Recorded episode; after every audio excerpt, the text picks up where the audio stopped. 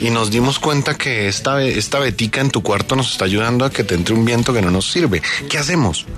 En ese momento el muchachito dice, eh, soy importante es decir, me están, me están encomendando cosas también, formo parte de este colectivo y entre otras es medio divertido que me tengan en cuenta. El muchachito podría haber dicho cualquier cosa.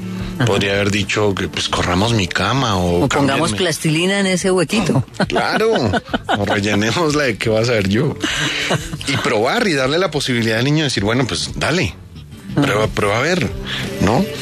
Jugar a la resolución de problemas mete a los niños en esa dinámica de que también el universo necesita de ellos, de que, de que la vida demanda de mí cosas no solamente como un receptor pasivo de beneficio, cuidado, amor, ¿no? Sino que también puedo ser un agente de cambio y un agente posibilitador y un agente que también da cariño. Sentarse, otro ejercicio lindo, sentarse a conversar en familia sobre lo que cada quien aporta para ese colectivo. Eh, ¿Tú qué pones, papá? Ah, yo pongo pues plata, yo hoy trabajo, traigo plata y con eso se compra comida, se paga el colegio. Y mamá, también en el caso de las que trabajan, o mamá, ¿qué hace en casa que a veces es como transparente, ¿no? Como que ella no hace nada. Y resulta que ninguno podría vivir su vida feliz si no es por el trabajo que hace mamá en casa. Entonces dice, yo me levanto temprano, te alisto la ropa, etcétera, etcétera. ¿Y qué hacen los niños? ¿Qué haces tú? Y, posiblemente muchos niños se quedarían en silencio. Eh, tú nos das mucho, tú nos das amor, nos das tranquilidad, llenas esta casa de ternura.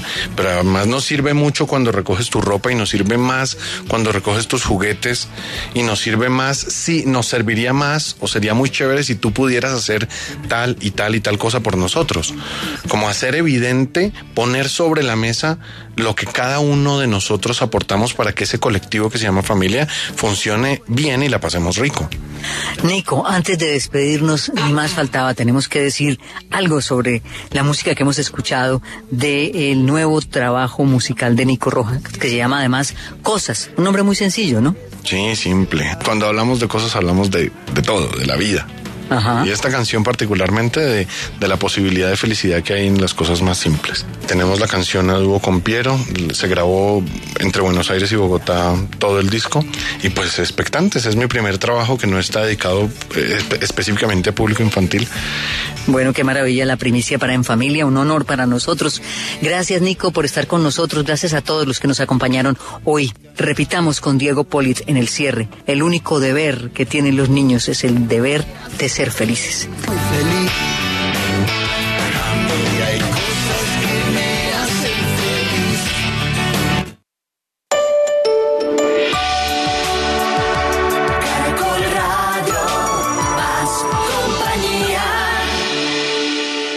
Nuestro compromiso con los campesinos colombianos no tiene límites. Banco Agrario de Colombia presenta la hora en Caracol Radio.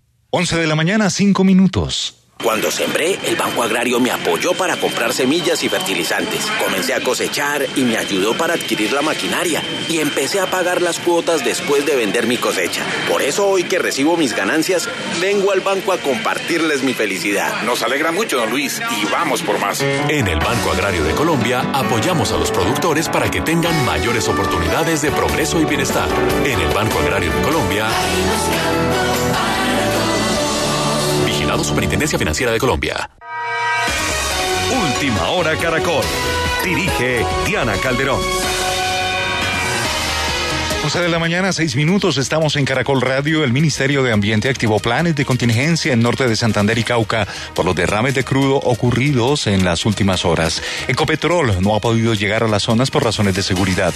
Ivonne Vargas. De acuerdo con el ministro de Ambiente encargado Pablo Vieira, aunque no se han establecido afectaciones ambientales que comprometan los afluentes de los ríos Villalobos y Caquetá, se mantienen activados los protocolos hasta tanto no se pueda conocer a fondo la situación, pues los técnicos de Ecopetrol no han podido ingresar a las zonas debido a razones de seguridad. Las emergencias se presentan en la vereda de la petrolera Corregimiento San Juan de Villalobos, municipio Santa Rosa en el Cauca, donde se volcó un carro tanque sobre la vía y produjo el derrame de 12 mil galones de crudo. La otra situación en la vereda La Llanta Alta del municipio Teorama en norte de Santander por la ruptura del oleoducto Caño Limón Coveñas.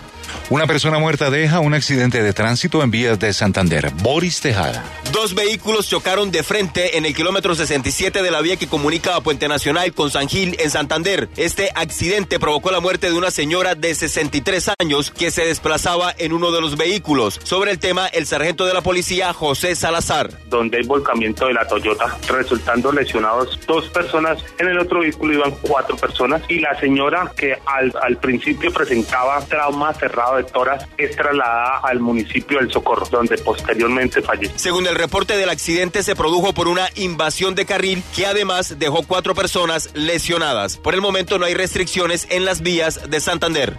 Fortalecen el bilingüismo en los colegios de Cartagena, Erix Montoya. Con el propósito de mejorar la competencia de los niños, niñas y jóvenes de 15 instituciones educativas oficiales focalizadas en una segunda lengua extranjera, 17 nuevos extranjeros llegaron a Cartagena en el marco del convenio adelantado por la Secretaría de Educación de la ciudad y la Fundación Volunteers Colombia. Emily Coxton es una docente norteamericana.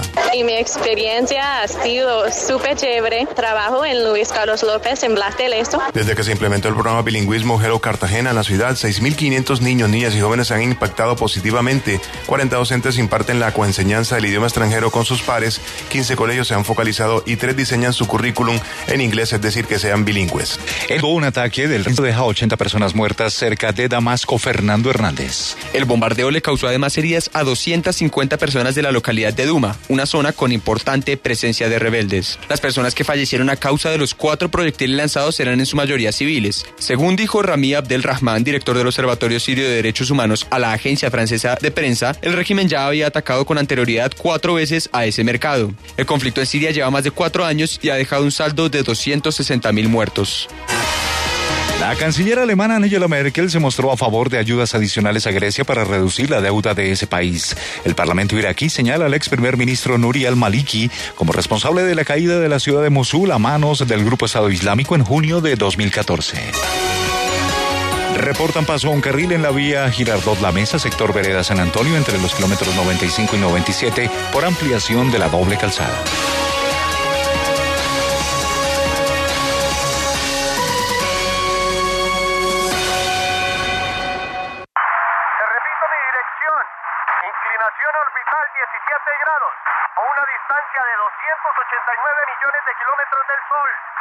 Pierde.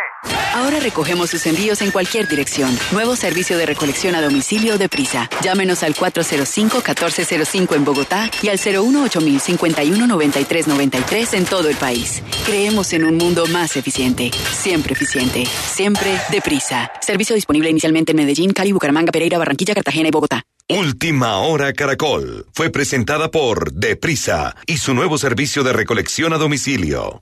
Más información y entretenimiento en www.caracol.com.co. Hoy Chevrolet, Find New Roads, presenta la hora en Caracol Radio. 11 de la mañana, 10 minutos. Esta no es una canción, pero es música para tus oídos cuando puedes alcanzar tus cero kilómetros en la gran feria financiera Chevrolet. Puedes hacerlo de la manera que quieras, con cero pagos durante un año o 0% de interés durante cuatro años. Tú eliges cómo vivir esta emoción hoy. Chevrolet, find new roads. Aplican condiciones de la entidad financiera.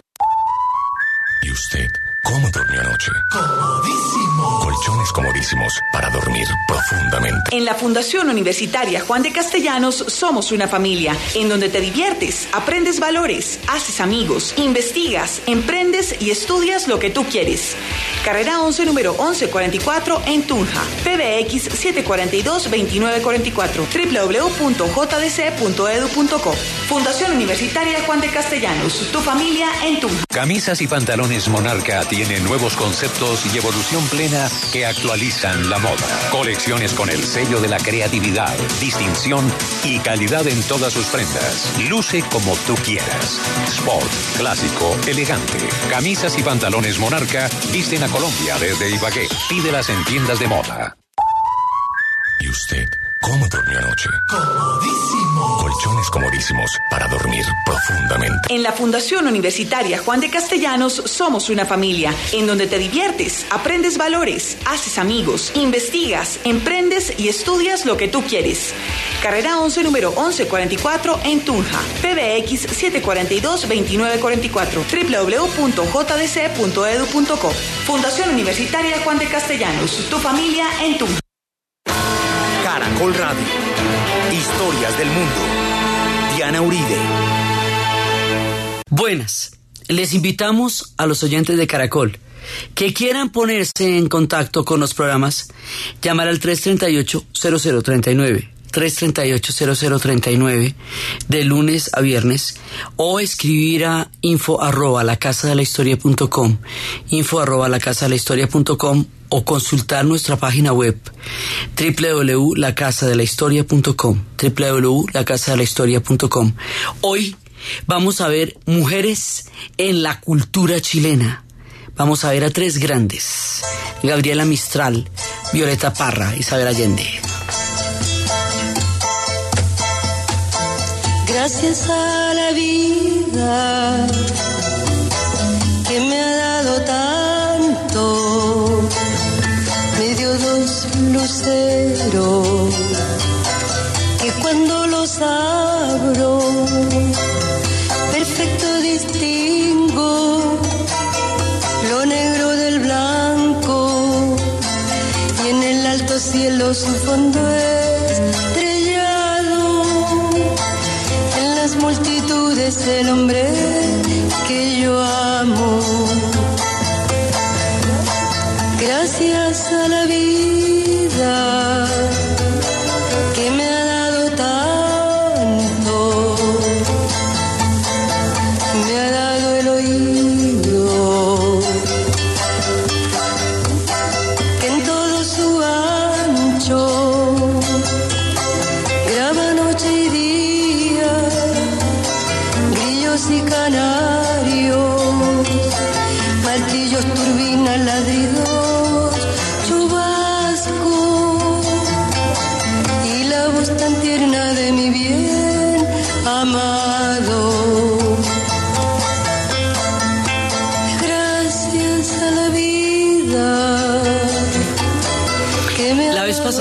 estábamos haciendo dentro de nuestra serie de Chile un especial a Pablo Neruda, gigantesco él, grande entre todos los grandes.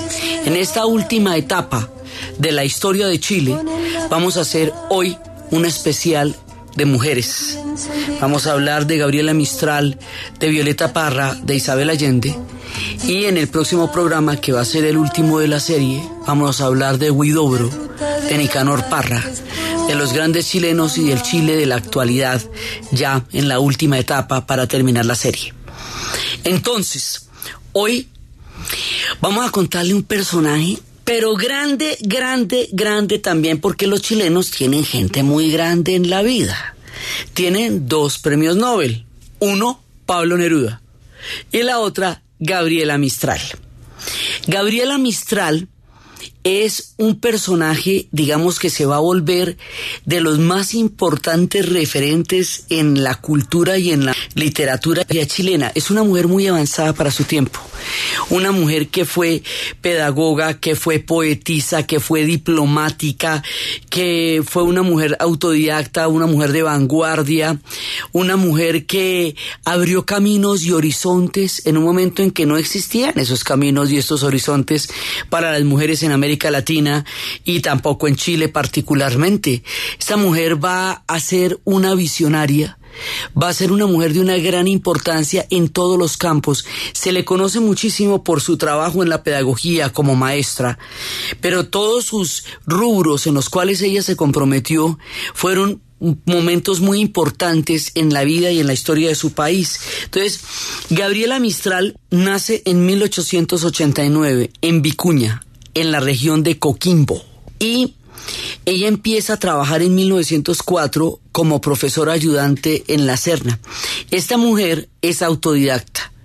Es decir, ella en ese momento no va a poder entrar a la universidad, no tiene los recursos y no era posible en ese momento para entrar allá, pero ella después va a validar todos los conocimientos ante la Escuela Normal número uno de Santiago como profesora de Estado porque no podía adelantar los estudios profesionales en el Instituto Pedagógico de la Universidad de Chile, que era donde todos los poetas y todo el mundo va a entrar allá. Entonces, esta mujer empieza a construirse una formación profesional y literaria ella misma. Que además es una es un tema muy grande porque todos los poetas que hemos visto y que veremos, pues ellos sí tuvieron acceso a las normales y a la educación formal en su tiempo. Esta se tuvo que hacer solitica porque es que estamos empezando el siglo XX y empezando el siglo XX todavía no pasaban todas las cosas que pasarían en la historia de las mujeres para poder acceder a niveles de educación comparables a los que estaban al alcance de los hombres. Entonces esta mujer se va criando sola y se va armando su propio bagaje de conocimiento. Entonces, lo que la impulsa a escribir es una historia triste porque resulta que ella tenía un amigo y este amigo trabajaba en los ferrocarriles. Y como trabaja en los ferrocarriles, eh, una vez un amigo le pidió un dinero prestado y él sacó plata de los ferrocarriles para prestarle al amigo. Entonces, el amigo al que le prestó la plata no le devolvió el billete.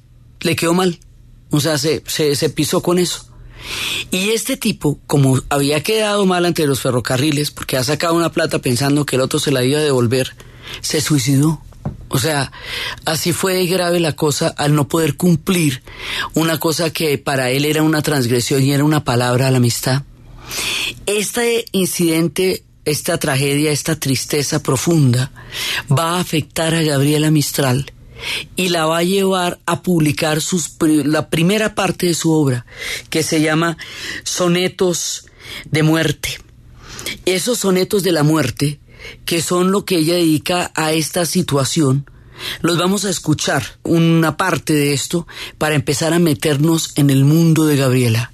Los sonetos de la muerte de Gabriela Mistral, poetisa chilena que en 1945 recibió el Premio Nobel de Literatura. Del nicho helado en que los hombres te pusieron, te bajaré a la tierra humilde y soleada, que de dormirse en ella los hombres no supieron, y que hemos de soñar sobre la misma almohada.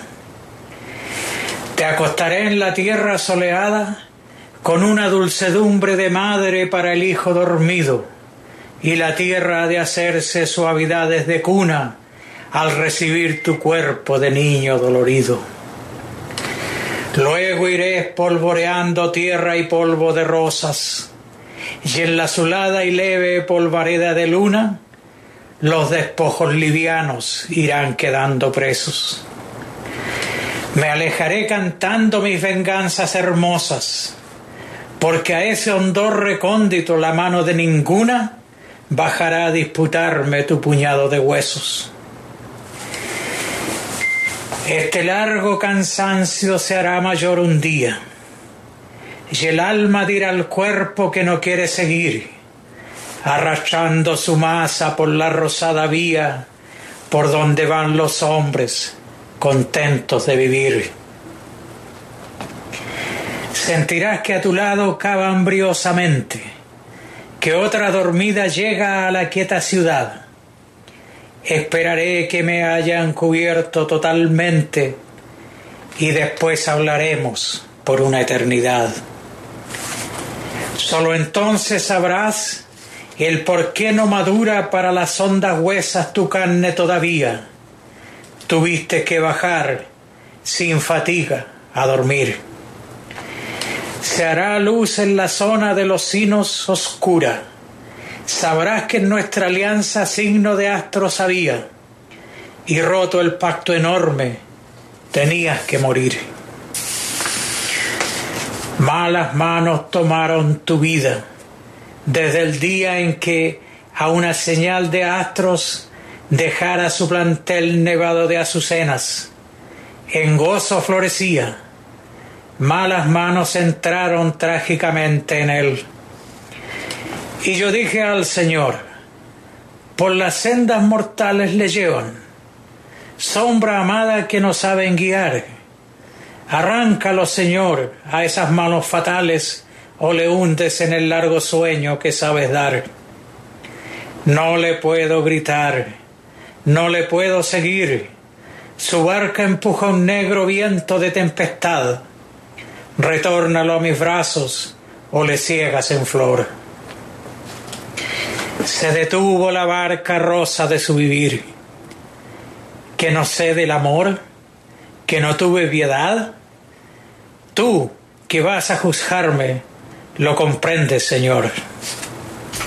Esta mujer que empieza a componer estos sonetos, después va a componer Desolación, que es su primera obra maestra, esa mujer la van a contratar del gobierno mexicano para llevar a cabo una reforma educativa. Y ella va a recibir el apoyo de José de Vasconcelos. José Vasconcelos es el ministro de Educación de la época de Lázaro Cárdenas. Es el momento en que eh, México está experimentando un florecimiento cultural gigantesco y es un punto, digamos, fantástico dentro de toda la el desarrollo de toda la narrativa y, y de toda la como esa gran revolución cultural que los mexicanos crearon durante los 20 y los 30. Entonces, dentro de ese clima de apertura, la llegada de ella a México le va a dar una cantidad de perspectiva, le van a poner una estatua en su honor en el DF y van a publicar un libro que se llama Lectura para Mujeres y ahí empieza una carrera diplomática que va a ser muy importante.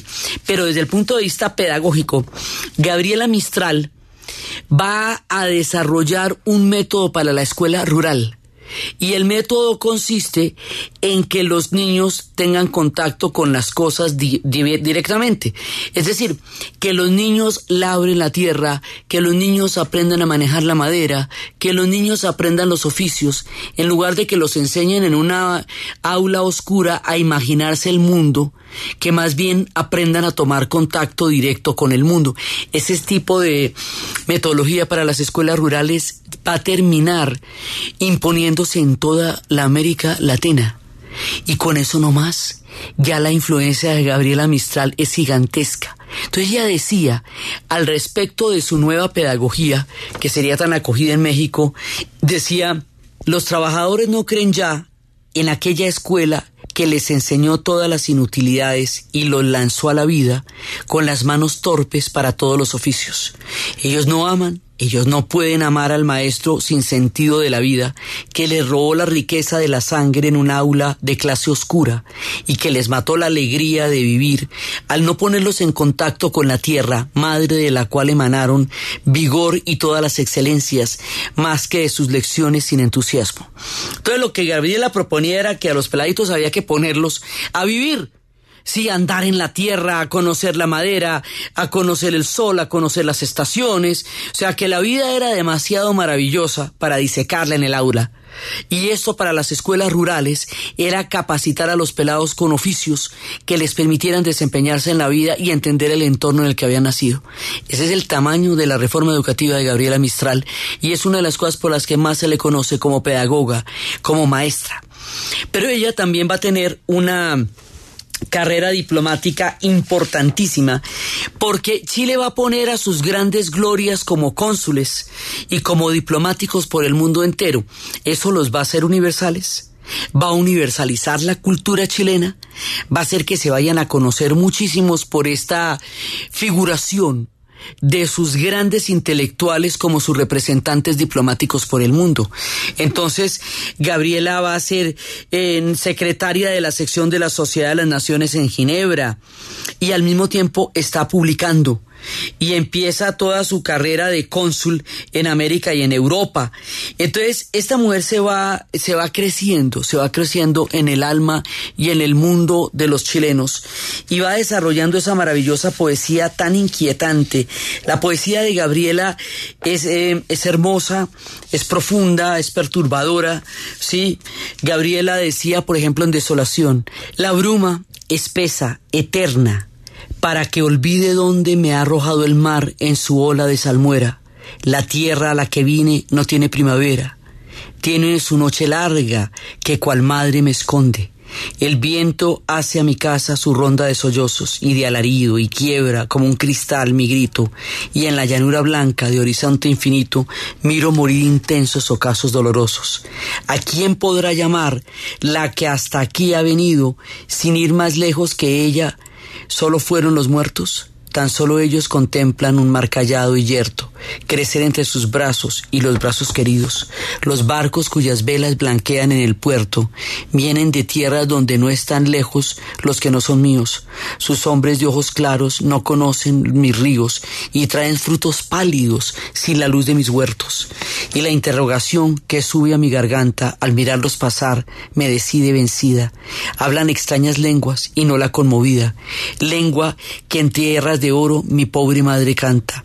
Miro bajar la nieve como en el polvo de la huesca, miro crecer la niebla como el agonizante, y no por enloquecer no encuentro los instantes, porque la noche larga ahora tan solo empieza. Miro el llano extasiado y recojo su duelo que viene por los paisajes mortales. La nieve es el semblante que asoma en mis cristales. Siempre será una albura bajando de los cielos. Siempre ella, silenciosa, como la gran mirada de Dios sobre mí, siempre su azar sobre mi casa, siempre el destino que no mengua ni pasa, descenderá a cubrirme, terrible y extasiada. Ella tiene una cantidad de poemas de, de, muy diferentes matices. Hay uno que se llama Miedo. Yo no quiero que a mi niña golondrina me la vuelvan. Se hunde volando en el cielo y no baja hasta mi estera. En el alero hace un nido y mis manos no la peinan. Yo no quiero que a mi niña golondrina me la vuelvan. Yo no quiero que mi niña me la vayan a hacer princesa. Con zapatitos de oro, cómo llegarán las praderas, y cuando llegue la noche, a mi lado no se acuesta. Yo no quiero que a mi niña me la vayan a hacer princesa. Y menos quiero que un día me la vayan a hacer reina. La subirán en un trono, a donde mis pies no llegan. Cuando viniese la noche, yo no podría mecerla. Yo no quiero que a mi niña me la vayan a hacer reina. Entonces, ella tiene una cantidad de, digamos, de tonalidad de su poesía, es muy diversa. Ella va a escribir un libro que se llama, un, de poemas que se llama Tala, que lo hace a su madre cuando muere, y tiene un poema de la extranjera. Habla con un dejo de sus mares bárbaros con no sé qué algas y de no sé qué arenas, reza oración a Dios sin bulto y peso, envejecida como si muriera. En un huerto nuestro que nos hizo extraña, ha puesto sus cactus y zarpadas hierbas, alienta del resuelto del desierto y ha amado con pasión lo que blanquea, que nunca cuenta, y que si nos contase sería como un mapa con otra estrella. Vivirá entre nosotros ochenta años, pero siempre será como si llega, hablando lengua que jadea y gime, y el que le entiende solo bostezuelas, y ha de morirse en medio de nosotros en una noche en la que más padezca, con solo su destino por almohada, de aquella muerte callada y extranjera. Entonces, es una mujer que va a tener una obra absolutamente monumental y va a ser, como les digo, como esta mujer es autodidacta y va a ser una diplomática que va a llevar el mundo de Chile por todas partes y va a ser una reforma educativa y va a tener una obra tan grande, esta mujer se va a volver un referente en toda la historia chilena. Y después ella va a tener muchísimos pasos por el mundo entero, va a ser toda universal. Ella se cruza con Neruda en un tiempo. Y un día ella se va para Estados Unidos a partir de 1933 se vuelve cónsul y se va para Estados Unidos y en 1945 le van a dar el Premio Nobel de Literatura. Sí, por toda su obra poética. Y lo va a recibir cuando estaba en Petrópolis, Brasil, es cuando la, le van a dar el premio Nobel. Y más adelante ella va a ser cónsul en Los Ángeles, en California, y ahí va a conocer a una escritora estadounidense que se llama Doris Dana esa será su compañera hasta la muerte. Entonces, aquí pasa una cosa muy curiosa. Se habla, siempre se rumora, de una relación amorosa entre Gabriela Mistral y Ana. Una relación que duró hasta la muerte de Gabriela Mistral. Doris Dana, cuando Gabriela empieza a ponerse enferma, va a empezar a documentar toda su obra, a recoger todos sus poemas, a sistematizar, digamos, todo lo que ella ha hecho de manera que pueda quedar todo guardado, perfectamente conservado para el momento en que Gabriela muera. Cuando Gabriela muere, Dana se va a quedar con toda su obra y es gracias a Dana que toda la obra de Gabriela Mistral se va a conocer porque fue la que le metió la ficha para que todo eso pudiera ser posible. Y después cuando Gabriela muere, que Gabriela va a morir en 1957 a los 67 años en Nueva York, después de una vida completamente intensa, después de ser una mujer eh, de frontera, o sea, hay que situarnos en la época en la que Gabriela vivió para entender cuán importante fue esto. Después va a haber premios de literatura Gabriela Mistral en Chile, o sea, de aquí para adelante hay estatuas de ella, o sea, el país la rinde, la coge, la ama, la respeta. Dana va a tener su obra y resulta que la va a guardar para sí y solamente hasta el año 2006, cuando Michelle Bachelet sea la presidenta, la primera mujer presidenta de Chile, Dana le va a dar a Michelle Bachelet la obra completa de Gabriela Mistral. Y solo hasta el 2006 los chilenos van a conocer la totalidad de todo esto, que fue la labor de recopilación de Dana, la que fue su compañera hasta la muerte. Entonces esta mujer poetisa, pedagoga, esta mujer de frontera, autodidacta, esta mujer diplomática, esta mujer universal, es la primera de las grandes de las inmensas, este premio Nobel de literatura con el que empezamos nuestro camino por el sendero de las grandes mujeres chilenas en la cultura y en la literatura. Y aquí nos vamos para la pausa.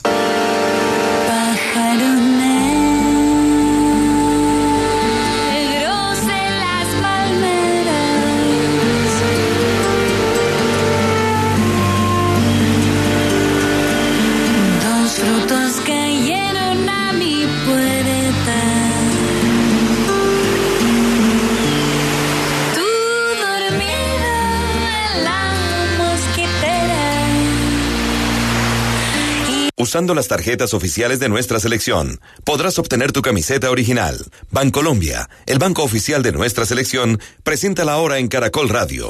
11 de la mañana, 33 minutos. Mm, eh,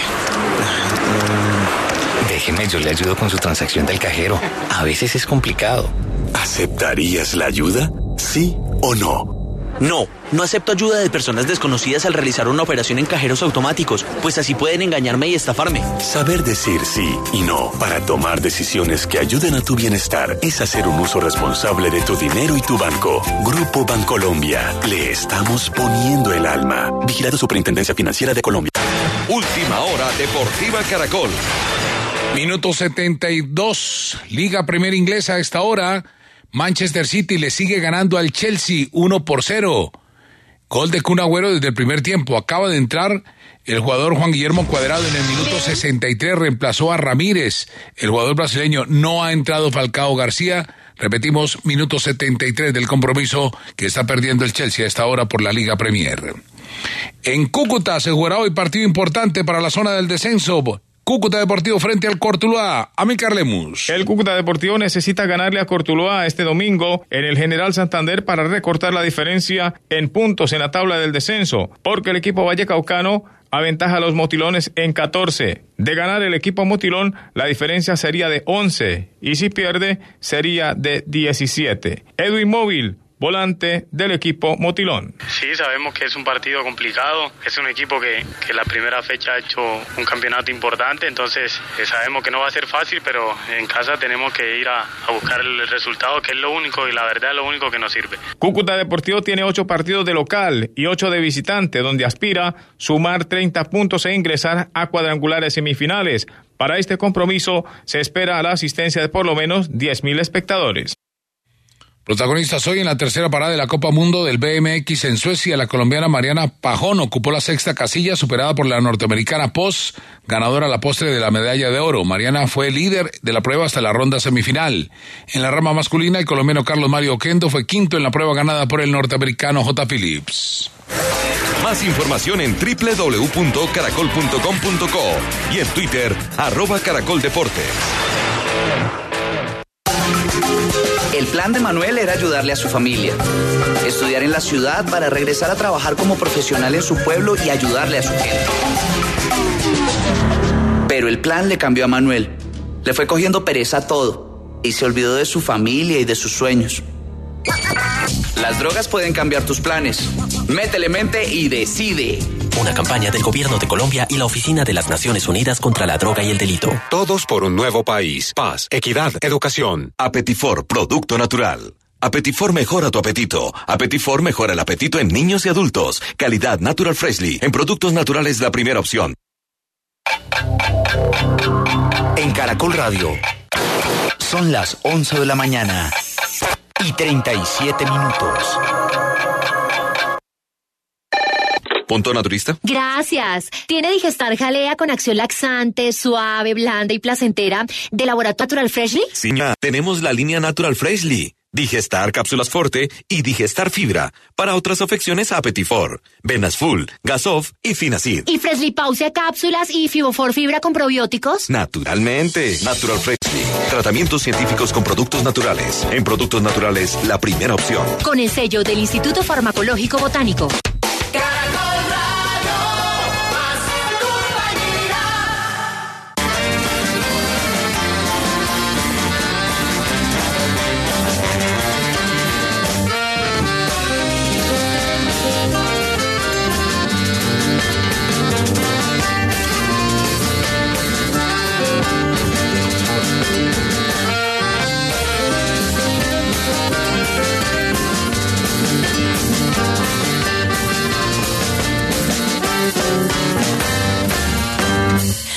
Pájaros negros en las palmeras, tus frutos cayeron a mi puerta. Tú dormido en la mosquitera y la arenita me pena. Tan lejos para que te vine a buscar. Pero estás en todos lados y en ningún lugar. Tan lejos paraíso que Ahora vamos a hablar de otra mujer que es absolutamente contemporánea, pero totalmente contemporánea porque ella está viva, porque da conferencias, porque anda por todas partes. Es Isabel Allende.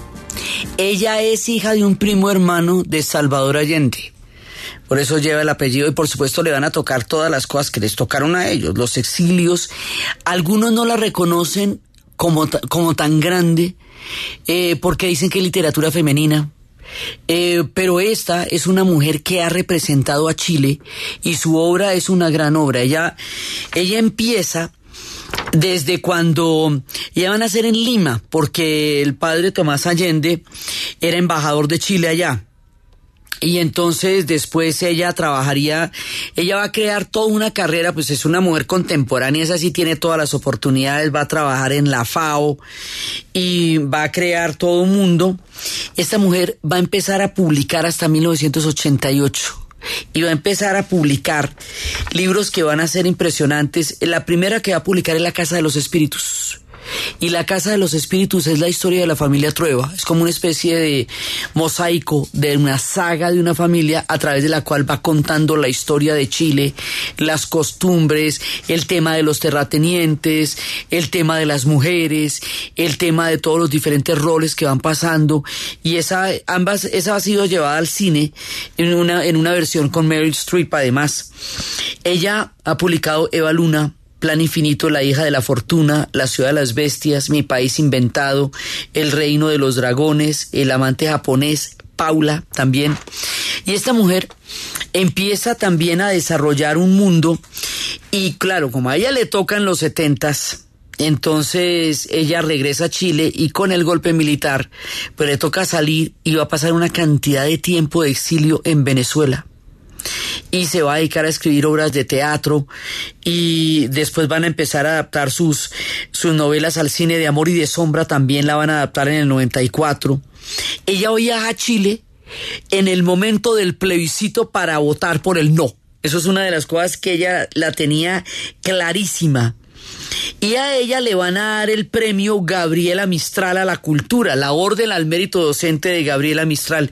Y esta mujer va retratando un Chile desde diferentes aspectos, desde diferentes ángulos, es increíblemente prolífica. Y cuenta, por ejemplo, una historia, ella tiene un libro que se llama Mi País Inventado. Y Mi País Inventado es una, un relato del exilio, cuando la gente está mucho tiempo lejos, imagina un lugar que está cambiando permanentemente, que ya no es el que dejaron, que no es el que van a encontrar, que de todas maneras se vuelve una, como una historia de la imaginación, porque el no estar allá te hace soñar con cosas que no son como tú te las imaginas. Entonces ya pasa mucho- muchísimo tiempo en el exilio y va a estar en Estados Unidos, que es donde va a tener, digamos, como un país de adopción. Ella se va a casar allá y después se separará. Y ella va a crear, digamos, pedazos de vida en el exilio. Entonces esto es lo que ella cuenta a propósito de su país inventado. Dos sucesos recientes han desencadenado esta epidemia de recuerdos. El primero fue una observación casual de mi nieto Alejandro, quien me sorprendió escrutando el mapa de mis arrugas frente al espejo y dijo compasivo, no te preocupes vieja, vas a vivir por lo menos tres años más. Decidí entonces que había llegado la hora de echar otra mirada a mi vida para averiguar cómo deseo conducir esos tres años que tan generosamente me han sido adjudicados. El otro acontecimiento fue una pregunta de un desconocido durante una conferencia de escritores de viajes que me tocó inaugurar. Debo aclarar que no pertenezco a ese extraño grupo de personas que viaja a lugares remotos, sobrevive a bancarrotas y luego y a bacterias y luego publica libros para convencer a los incautos de que sigan sus pasos. Viajar es un esfuerzo desproporcionado y más aún a lugares donde no he servido, eh, no hay servicio de habitaciones. Mis vacaciones ideales son en una silla bajo un quitasol en mi patio, leyendo libros sobre aventuras, viajes que jamás eh, haría a menudo tan lejos como fuera escapando de algo. Vengo del llamado tercer mundo. ¿Cuál es el segundo? Y tuve que atrapar a un marido para vivir legalmente en el primero. No tengo intención de regresar al subdesarrollo sin una buena razón. Sin embargo, y muy a pesar mío, he deambulado por cinco continentes y además me ha tocado ser au- auxilia- autoexiliada e inmigrante. Algo sé de viajes y por eso me pidieron que hablara en aquella conferencia. Al terminar mi breve discurso, se levantó la mano entre el público un joven y me preguntó cuál era el papel que jugaba la nostalgia en mis novelas. Por un momento me quedé muda. ¿Nostalgia? Según el diccionario, la pena de verse ausente de la patria, la melancolía provocada por el recuerdo de una dicha perdida. La pregunta me cortó el aire porque hasta ese instante no me había dado cuenta de que escribo como un ejercicio constante de añoranza. He sido forastera casi toda mi vida, condición que acepto porque no me quedaba alternativa. Varias veces me han visto forzada a partir rompiendo ataduras y dejando todo atrás para comenzar de nuevo en otra parte. He sido peregrina por más caminos de los que puedo recordar. De tanto despedirme se me secaron las raíces y debo generar otras que a falta de un lugar geográfico donde afincarse las he hecho en mi memoria. Pero cuidado, la memoria es un laberinto donde acechan los minotauros. Así nos cuenta esta mujer lo que significan los exilios. Ella es un testimonio del Chile contemporáneo es una buena manera de internarse en cómo se ha fraguado este Chile actual. Y es una mujer con muchas historias que viaja por el mundo dictando conferencias, que ha trabajado muchísimo por los derechos de la mujer. Y hay todo un debate sobre el tema de descalificar a las mujeres porque llaman literatura femenina a lo que ellas escriben, a lo que a lo que nosotras hacemos. Entonces eso también es una, bueno, el viejo truco de descalificar a alguien por condiciones de género. Pero esta mujer ha sido una gran escritora, es prolífica, es fantástica, tiene una historia bravísima que se llama Paula, de una hija de ella que entró en coma y a la que ella le va contando todos los recuerdos de su familia para mantenerla actualizada mientras se despierta. Y nunca se despierta. Paula va a morir. Y eso es parte de lo que ella carga, el exilio, la muerte de su hija, la narrativa de un Chile actual, las historias de las añoranzas y la transformación de una sociedad que va cambiando tanto en este tiempo. Entonces, en este relato que estamos haciendo, obviamente no podemos profundizar en la vida de estas mujeres, porque la vida de estas mujeres es enorme. O sea, lo de Gabriela Mistral es apenas un brochazo de toda la gran vida y la gran influencia de Gabriela en el mundo de su tiempo. Con Isabel pasa lo mismo. Entonces, dejamos aquí estas historias de Isabel para meternos con la última chilena, grande, maravillosa, folclorista. Ella es la que va a aglutinar toda la canción y la tradición popular chilena, la que va a fundar el Museo de, de las Tradiciones Folclóricas, la que va a acuñar toda la, digamos, la fuerza de la canción popular. La hemos estado escuchando durante toda la serie. Violeta Parra. Entonces vamos a escuchar algunas de las canciones y a contar historias de Violeta.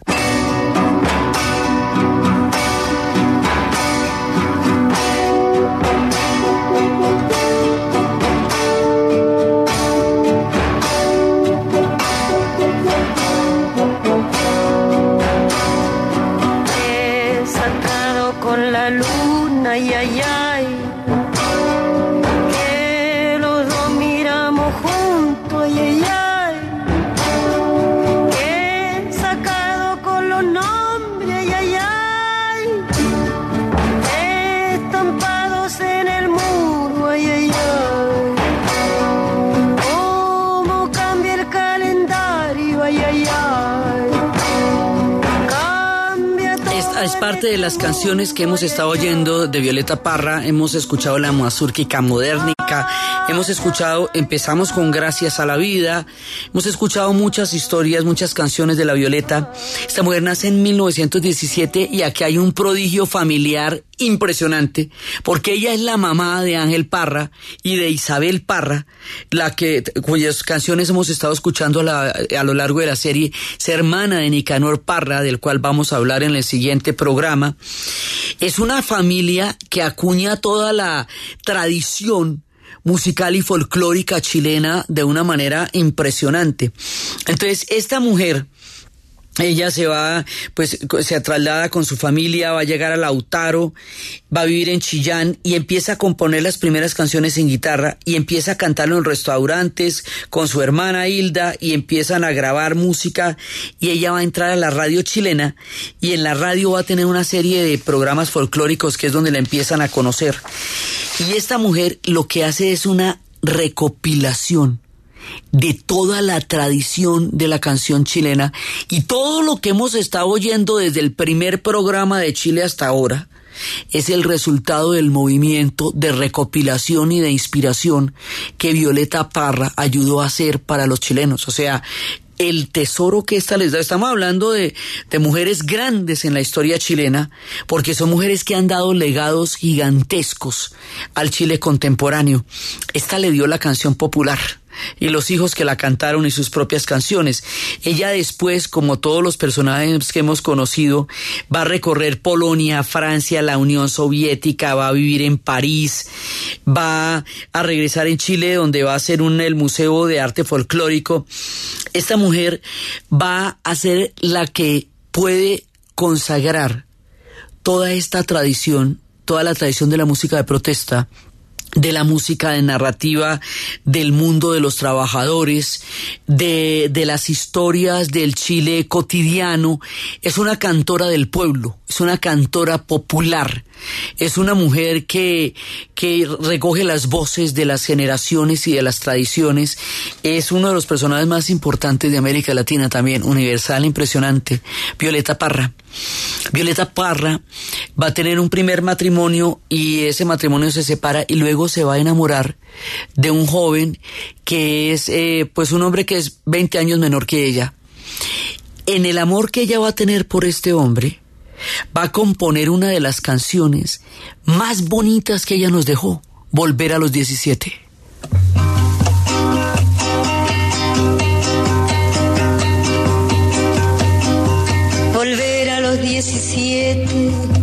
Después de vivir un siglo, es como descifrar signos sin ser sabio competente. Volver a ser de repente tan frágil como un segundo. Volver a sentir profundo como un niño frente a Dios. Eso es lo que siento yo en este instante fecundo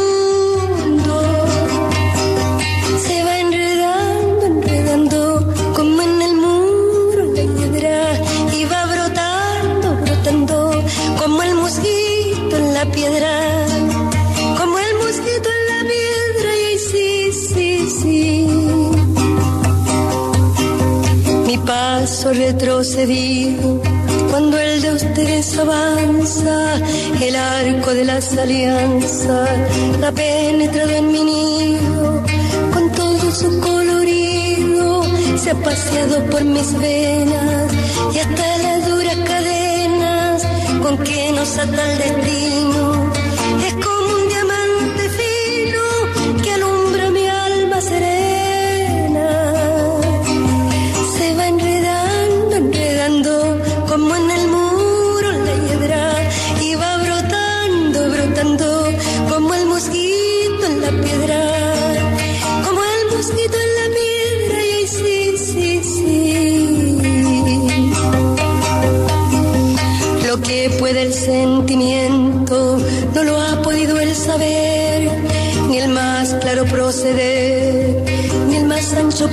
Todo lo cambia al momento, cual mago condescendiente nos aleja dulcemente de rencores y violencia.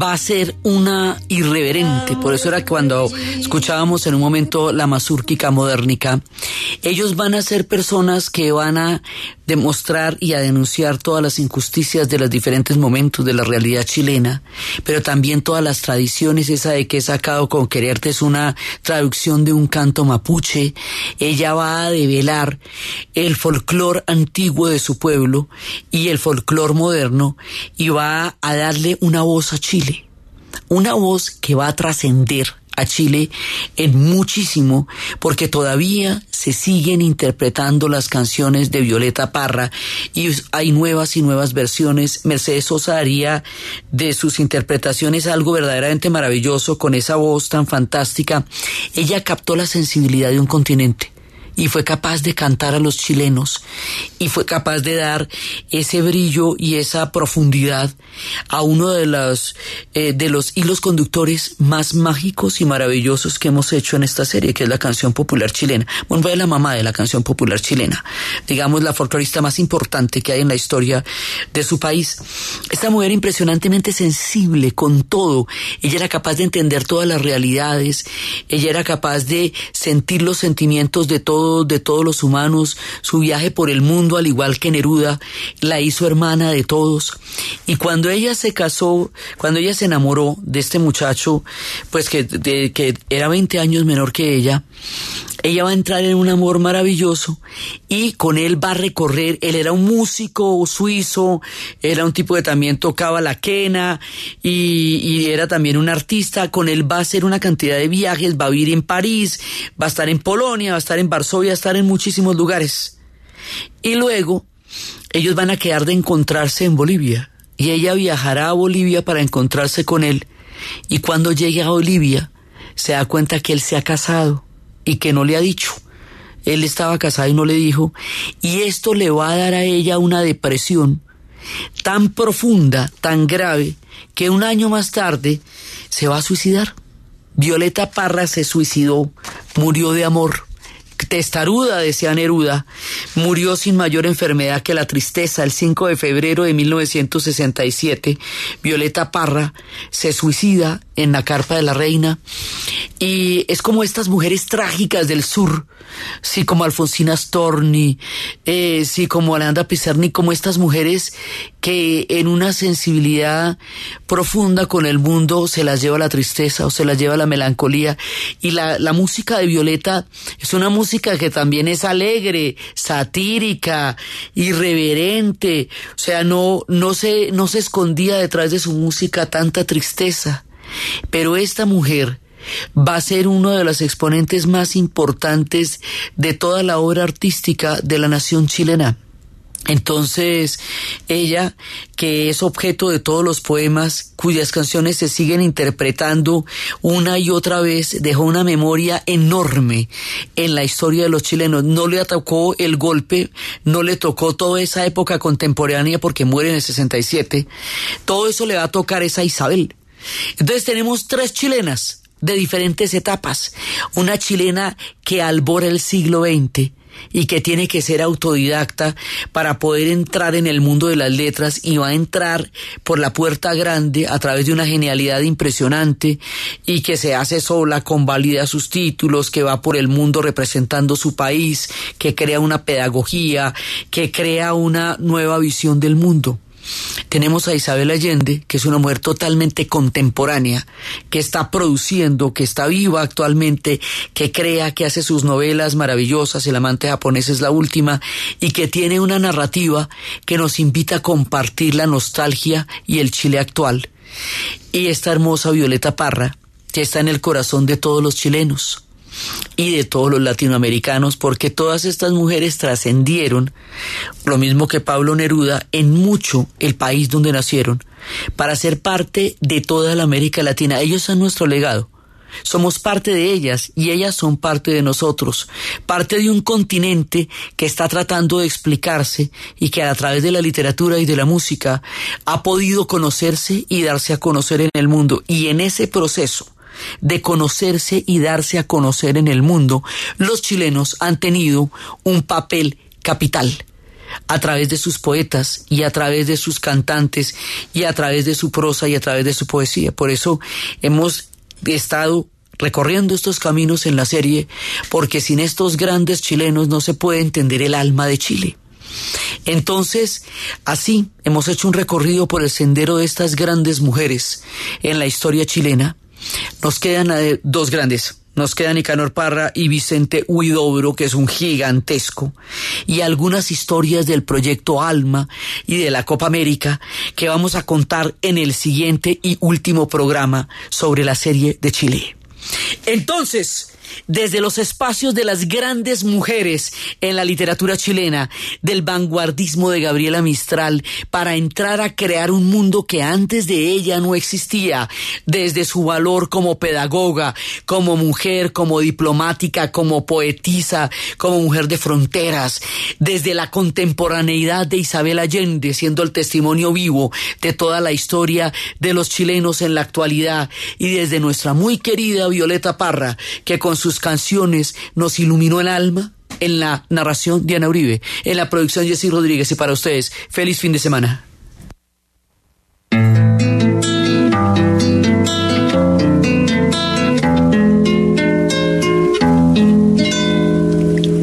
Volver a los 17 después de vivir un siglo es como descifrar signos sin ser sabio competente, volver a ser de repente tan frágil como un segundo, volver a sentir profundo como un niño frente a Dios.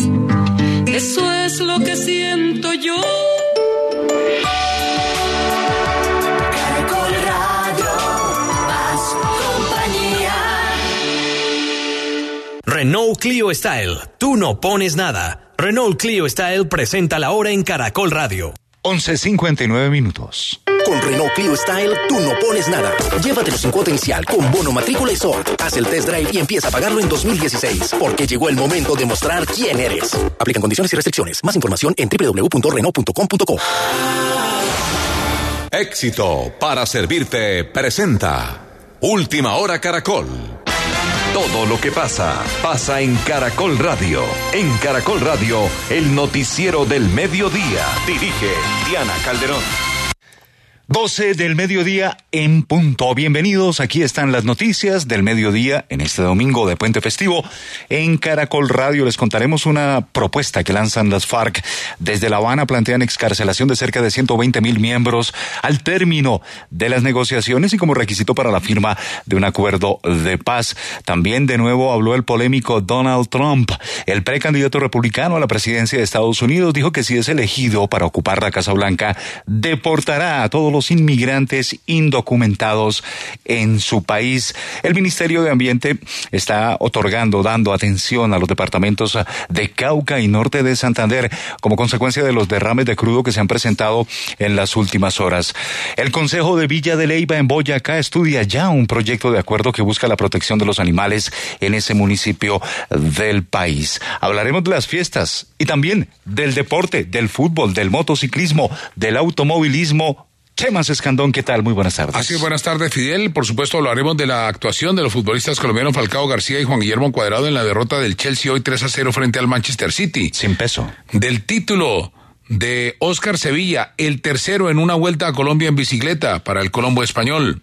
De la lesión de Omar Pérez, el futbolista de Independiente Santa Fe que tendrá que someterse a unos exámenes médicos antes de decidir su futuro y la participación de, con Santa Fe en la Copa Suramericana de Fútbol. De la jornada, por supuesto, del fútbol profesional colombiano que se complementa hoy con varios partidos en las ciudades de Pasto, Cali, Cúcuta, Manizales. Obviamente hablaremos de la actuación de nuestro colombiano Johnny Hernández en el MotoGP, Campeonato del Mundo, hoy en República Checa. Y hay que decir, Chemas, que el partido entre Manchester City y el Chelsea, que terminó 3 por 0, hay un comentario bien interesante de uno de los nuestros de Caracol Radio, de don Iván Mejía Álvarez. Dice en su cuenta en Twitter, ¿qué partidazo ganó el City? Kun es otro con el Manchester